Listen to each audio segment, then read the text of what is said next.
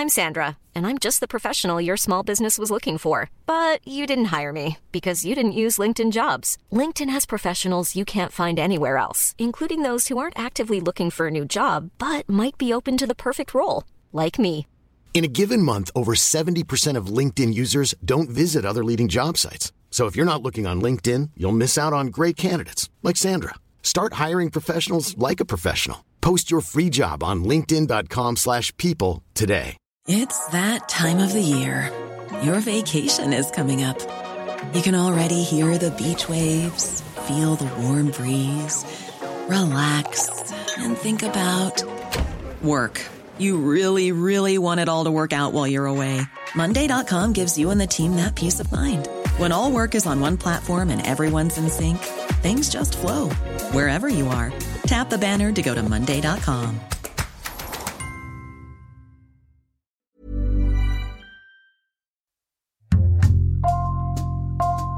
Bonjour, c'est Jules Lavie pour Code Source, le podcast d'actualité du Parisien.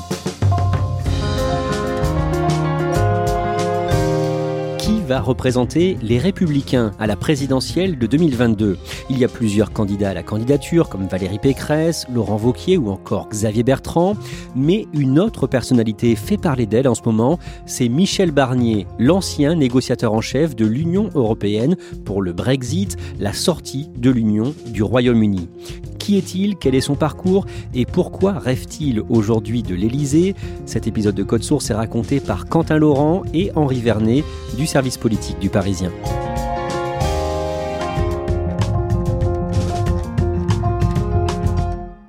Bonjour Michel Barnier. Bonjour et bonjour aux auditeurs de France Info. Quentin Laurent, le 29 décembre, Michel Barnier est sur France Info et il est interrogé sur son avenir politique.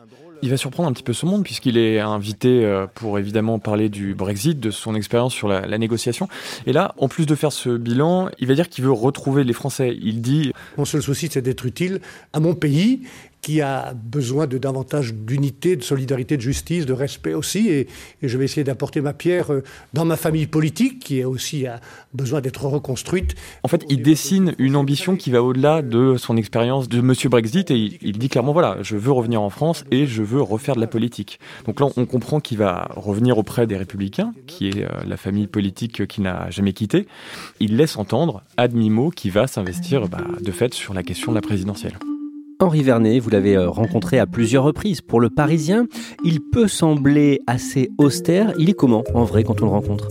Disons qu'il est un petit peu distant, professoral, euh, il n'a pas l'humour, il n'a pas l'empathie, il n'a pas le côté paillard que savent avoir les politiques français assez souvent. Lui, il est un peu guindé, il a ce côté bon élève, il a un côté presque boy scout par moment. Il sait d'ailleurs qu'il n'est pas très drôle parce qu'on le lui a répété souvent dans sa carrière et donc il fait des efforts mais qui peuvent être parfois un petit peu dérisoires. En même temps, il est très à l'écoute, il est assez pédagogue dans sa démarche de politique. Quant à Laurent, Henri Vernet, avant de revenir sur la prochaine présidentielle, vous allez nous retracer son parcours. Michel Barnier a 70 ans, il est marié, il a trois enfants, il est aussi grand-père. Michel Barnier est né le 9 janvier 1950 à La Tronche, en Isère. Dans quel milieu, Henri Vernet? Dans un milieu, disons, assez euh, traditionnel, petite bourgeoisie. Son père euh, a hérité d'une PME familiale, il fabrique des coffrets en bois. Le père est relativement effacé. La mère, en revanche, joue un grand rôle, euh, disons, politique ou sociale dans la mesure où c'est une femme qui est engagée, c'est une chrétienne sociale et elle marquera beaucoup son fils par ses engagements, qu'ils soient humanitaires, qu'ils soient de solidarité. Et surtout, ce qui est très important, c'est qu'il naît euh, certes à la tronche en Isère, mais il grandit à Albertville. C'est surtout un montagnard. Il le répétera d'ailleurs à chaque étape de sa carrière, parfois au risque de lasser un peu. Je suis un montagnard, je me fixe un but, j'avance déterminé. Il se passionne très tôt pour la politique. Quand il a 14 ans, il milite en faveur du général de Gaulle pour la présidentielle de 1965. Alors là aussi, c'est assez amusant quand il raconte ça, parce qu'un monsieur comme ça qui vous dit que dès 14 ans, c'est-à-dire à, l'âge plutôt des booms, hein, quand on est collégien, lui, euh, bah, les affiches qu'il a dans sa chambre d'adolescence, ce sont des portraits du général de Gaulle. Il va jusque en 65, donc il a 14 ans, il va jusqu'à coller des affiches pour le général de Gaulle. Et donc, il va dans la rue et quand il colle ces affiches, son prof d'histoire au collège, qui lui est un militant socialiste, colle sur ses propres affiches des affiches de Mitterrand, sauf que le lendemain, raconte Barnier, eh bien le même prof d'histoire lui mettait 17 ou 18 à ses copies. Quant à Laurent, il vote pour la première fois en 1972 lors d'un référendum pour l'élargissement de l'Union européenne à plusieurs nouveaux pays, dont la Grande-Bretagne. Il se lance en politique à la même période et au début de sa carrière, il est très souvent précoce. Oui, précoce. Il est très très tôt euh, intéressé et engagé en politique. Son tout premier mandat, ça sera en 1973. Il va être élu conseiller général de Savoie. À l'époque, euh, il y a certains militants qui me racontaient récemment, nous, on courait euh, les bars et les filles, et lui, il courait les maisons de retraite parce qu'il allait voir les électeurs, parce qu'il était déjà très jeune, mais très engagé sur le sujet. Ça va s'enchaîner assez rapidement pour lui, puisqu'il va devenir député pour la première fois en 1978. Et à l'époque, il est le Benjamin de l'Assemblée. Michel Barnier soutient Jacques Chirac à la présidentielle de 1981, mais son champion échoue à se qualifier pour le second tour et dans l'entre-deux tours qui oppose Valéry Giscard d'Estaing au socialiste François Mitterrand, il accepte d'interviewer le président sortant dans une vidéo de campagne. Bonsoir. Pour cette première émission du second tour de l'élection présidentielle, j'ai demandé à M. Michel Barnier de venir me poser des questions. On y voit un tout jeune Barnier qui a eu une espèce de mordant. Il euh, campe sur les positions assez gaullistes et on sait la haine en réalité que portaient les gaullistes à Giscard d'Estaing. Et donc dans cette interview, il y a un vrai duel entre les deux hommes, même si Giscard avait bien demandé à Barnier de ne faire aucune relance après ces questions. Mais on sent une certaine ironie, un certain irrespect chez l'intervieweur Barnier. Monsieur le Président, j'appartiens depuis mon engagement personnel à la famille gaulliste. Beaucoup parmi nous ont le sentiment, euh, depuis quelques années, de ne pas avoir été écoutés. On a le sentiment qu'il y a dans la majorité des mal-aimés et des bien-aimés. Et on sent parfois chez Giscard un agacement assez glacial. Monsieur Barnier, j'ai dit hier, j'ai dit qu'il n'y aurait pas les bien-aimés du premier tour et les mal-aimés du second tour. Mais du coup, cette interview, c'est un moment intéressant de télévision. En 1984, en tant que président du Conseil général de la Savoie, il fait campagne pour l'organisation des Jeux olympiques d'hiver 1992 à Albertville. Il y a derrière cette candidature unanimité de toute la Savoie, aussi bien la Tarentaise, le Val d'Arly et le Beaufortin que la Maurienne, qui savent l'intérêt départemental que représente cette candidature si nous gagnons une campagne très active. Oui, la légende veut qu'il ait eu l'idée d'essayer d'organiser justement les Jeux Olympiques à Albertville en skiant en 1981 avec Jean-Claude Killy, qui était le triple médaillé olympique de ski. Donc c'est avec lui qu'il va mener cette bataille pour décrocher les, Jeux. Et là où il va frapper fort, c'est qu'il va réussir à convaincre François Mitterrand de s'engager à ses côtés pour justement décrocher Albertville. Et ça va être quelque chose de très important à la fois pour lui personnellement, parce que c'est une première conquête collective, et c'est aussi quelque chose qui a marqué la Savoie et qui a inscrit Michel Barnier comme étant un personnage très important pour Albertville et la Savoie.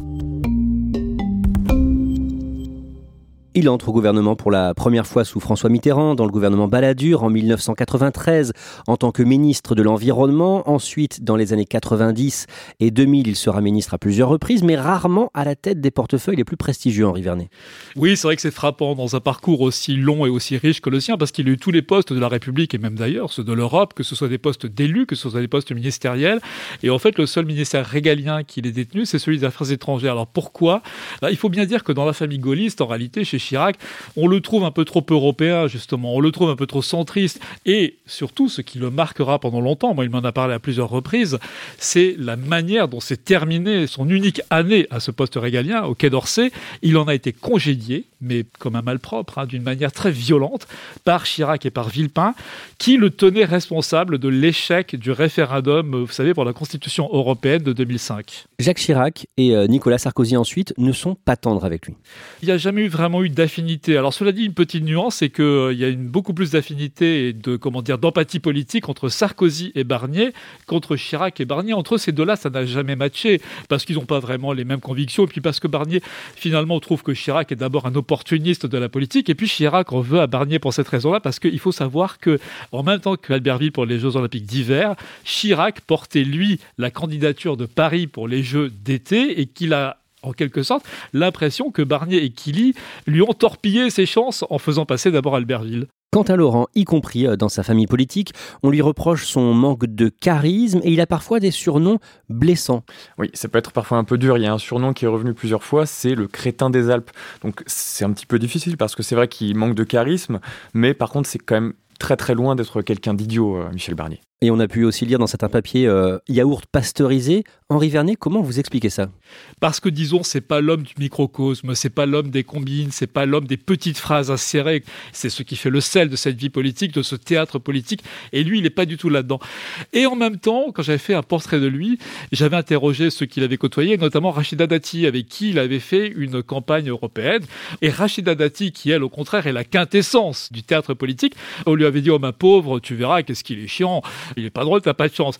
Et elle me dit avoir été très surprise. En fait, non, c'est quelqu'un qui est très marrant, qui est pas bégueule du tout. Quand on faisait campagne ensemble en Seine-Saint-Denis, eh ben, il allait au contact des gens. Bref, c'était plutôt une bonne surprise pour euh, Rachida Dati. Il sera commissaire européen à deux reprises, d'abord à la politique régionale entre 1999 et 2004, puis au marché intérieur et aux services de 2010 à 2014, et là il va se faire connaître des Britanniques. Et oui, parce qu'en tant que marché intérieur, c'est lui qui s'occupe notamment des services financiers et des banques. Or, on est juste après la grande crise financière de 2008, et donc Michel Barnier, qui a toujours ce côté assez rigide, eh ben, il entend régenter, réglementer un petit peu le marché bancaire et notamment la City. Il entend aussi, horreur suprême, raboter, voire supprimer les bonus des traders, euh, notamment à Londres. Et donc, pour les Britanniques, je crois d'ailleurs que c'est un titre à ce moment-là des tabloïds, il est l'homme le plus dangereux d'Europe. En 2014, Michel Barnier vise la présidence de la Commission européenne et ça se passe mal quant à Laurent. Oui, ça fait 4 ans qu'il est commissaire européen et il aspire à conquérir ce poste de pouvoir euh, qui est le, celui de la, présidence de la Commission européenne. Mais il doit affronter euh, Jean-Claude Juncker, qui est l'ancien Premier ministre du Luxembourg. Sauf que à ce moment-là, Juncker, il est soutenu par Angela Merkel. Et être soutenu par Angela Merkel, bah, c'est forcément très très fort quand on parle de la, de la droite européenne. Donc il va mener une campagne active, mais en fait, il n'arrivera pas à déborder Juncker. Henri Vernet.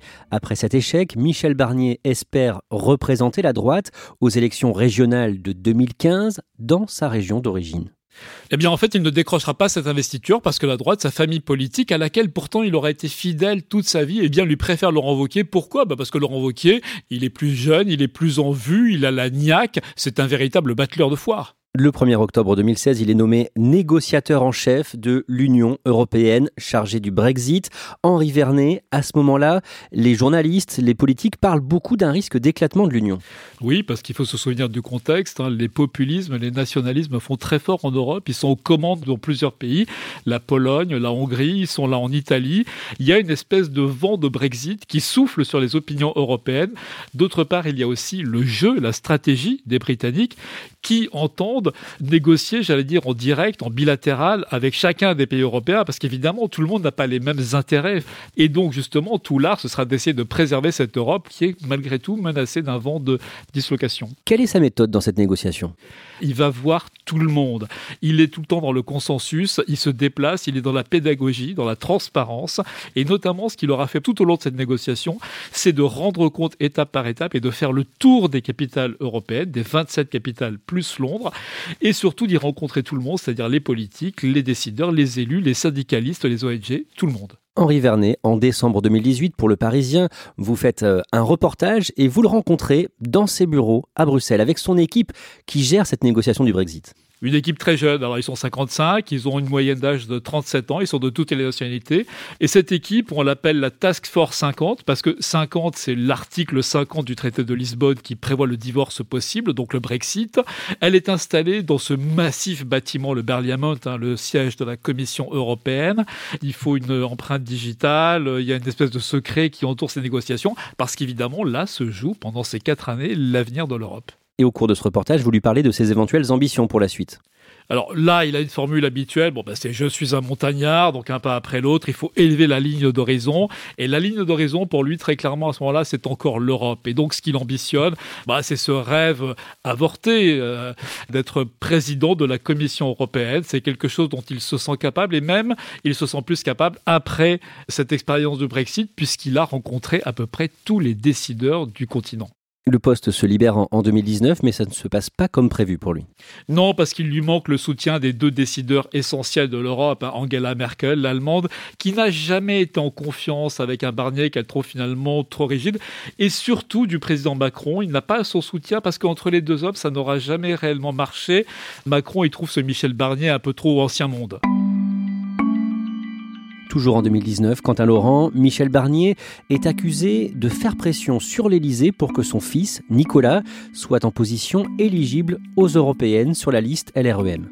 Son fils Nicolas, il a 33 ans et à cette époque-là, il est euh, assistant parlementaire d'un député En Marche. Il est proposé à ce moment-là qu'il figure sur la liste des européennes, mais c'est souvent la foire d'empoigne pour avoir une position éligible. Et c'est vrai que les bruits qui ont raconté que Michel Barnier avait pu appeler l'Élysée ou Matignon pour essayer de pousser son fiston, ça a un petit peu agacé euh, du côté de la majorité. Du coup, on a finalement retrouvé Nicolas Barnier sur une liste euh, en Belgique, mais ça n'aura pas suffi à le faire élire au Parlement européen.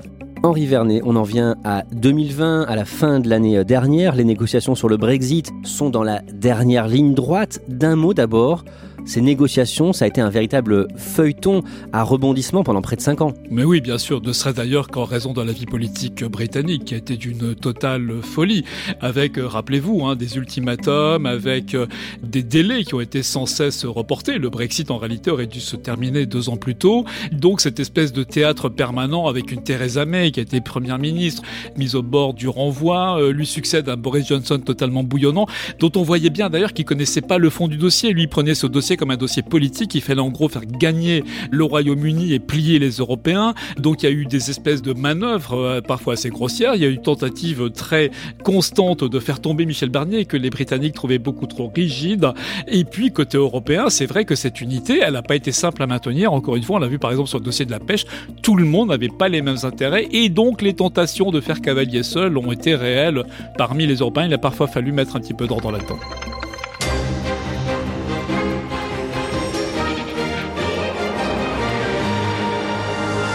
Au sommaire de ce jeudi 24 décembre. Un accord arraché in extremis plus de 4 ans après le Brexit. Et finalement, le 24 décembre, un accord est trouvé avec le Royaume-Uni. Il fait 1500 pages. C'est un soulagement? Un soulagement, un étonnement. Pour tout vous dire, même à l'Élysée, on a été surpris de l'annonce de cet accord qui est venu à la veille de Noël. Il y a eu d'ailleurs presque un moment de flottement. On s'est dit, mais finalement, est-ce que ces négociateurs ne sont pas allés trop vite, trop loin, et peut-être en ayant cédé un petit peu des intérêts euh, français? Et juste après cet accord, il prend la parole solennellement devant les journalistes. Le Royaume-Uni a choisi de quitter l'Union européenne et le marché unique, de renoncer aux droits et aux avantages d'un État membre. Il y aura donc, malgré cet accord, de vrais changements pour beaucoup de citoyens et pour beaucoup d'entreprises. Il prend la parole, il est fidèle à lui-même, c'est-à-dire qu'il fait un peu la tronche. Il souligne notamment, et ça avec une certaine honnêteté, que par exemple, il y a un échec qui lui tient à cœur, c'est celui d'Erasmus. Ils n'ont pas réussi dans cet accord à préserver, vous savez, les échanges d'étudiants entre les pays européens, donc c'est fini avec les Britanniques, ça c'est un grand regret. Et puis donc pour lui, qui est un Européen convaincu, c'est le fil de son existence, de sa vie politique, évidemment, voir partir pour la première fois un membre du club, un membre de la famille, c'est un échec. En résumé, il a bien mené ses négociations, mais il ne veut pas s'en réjouir. C'est exactement ça, parce que à l'arrivée, c'est quand même une défaite pour l'Europe.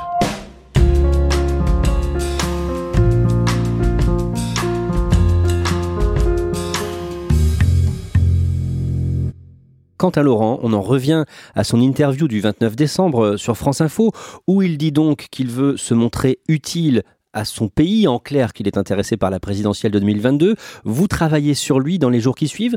Que vous disent vos interlocuteurs à droite?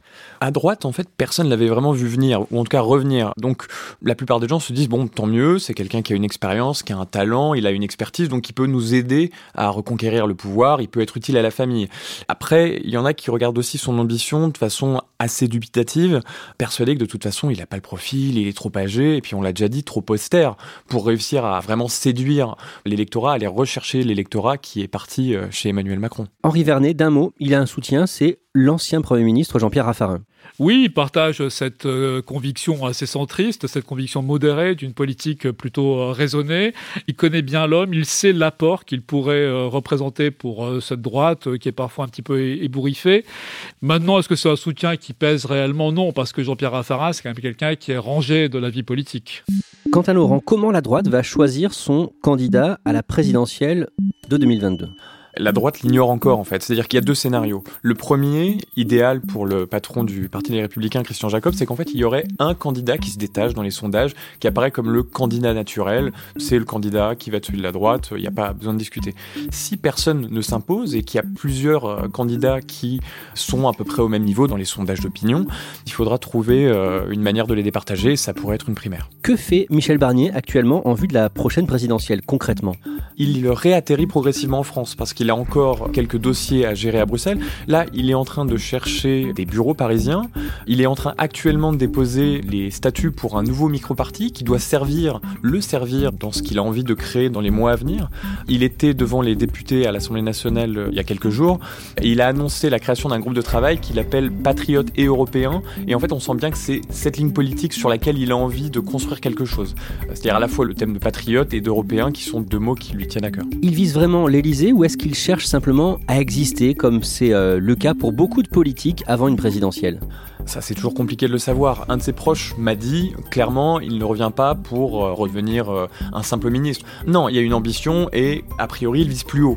Donc après, est-ce que c'est du bluff ou pas? Est-ce qu'il croit lui vraiment qu'il peut jouer les premiers rôles à droite? C'est difficile à dire. Quelqu'un qui connaît très très bien me disait récemment qu'une de ses particularités, c'est qu'à la fois il ne s'engage jamais sur un chemin qu'il n'a pas méticuleusement préparé, et l'autre, c'est qu'il a assez peu de recul sur sa propre ambition. Justement, Henri Vernet, est-ce qu'il a une chance de s'imposer à droite avant 2022 Personnellement, j'en doute un peu, parce que cette élection présidentielle, c'est quand même une foire d'empoigne. Et Michel Barnier, on l'a vu, il n'a pas ce côté bonimenteur, battleur. C'est pas quelqu'un qui distribue comme ça des promesses. Il a rien de démago. Il est plutôt dans la conviction, le consensus, le raisonnement, le côté pédagogique. Est-ce que c'est un homme de marathon présidentiel? Pas sûr.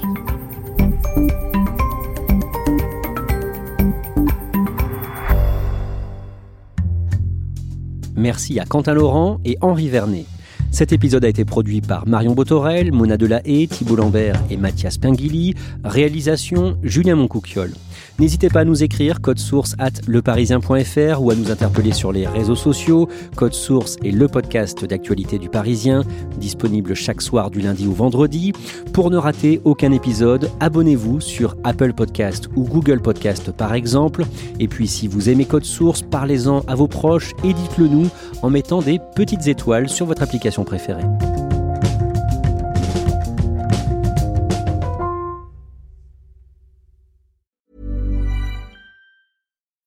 When you need mealtime inspiration, it's worth shopping Kroger, where you'll find over 30,000 mouthwatering choices that excite your inner foodie. And no matter what tasty choice you make, you'll enjoy our everyday low prices, plus extra ways to save, like digital coupons worth over $600 each week. You can also save up to $1 off per gallon at the pump with fuel points. More savings and more inspiring flavors make shopping Kroger worth it every time. Kroger, fresh for everyone. Fuel restrictions apply.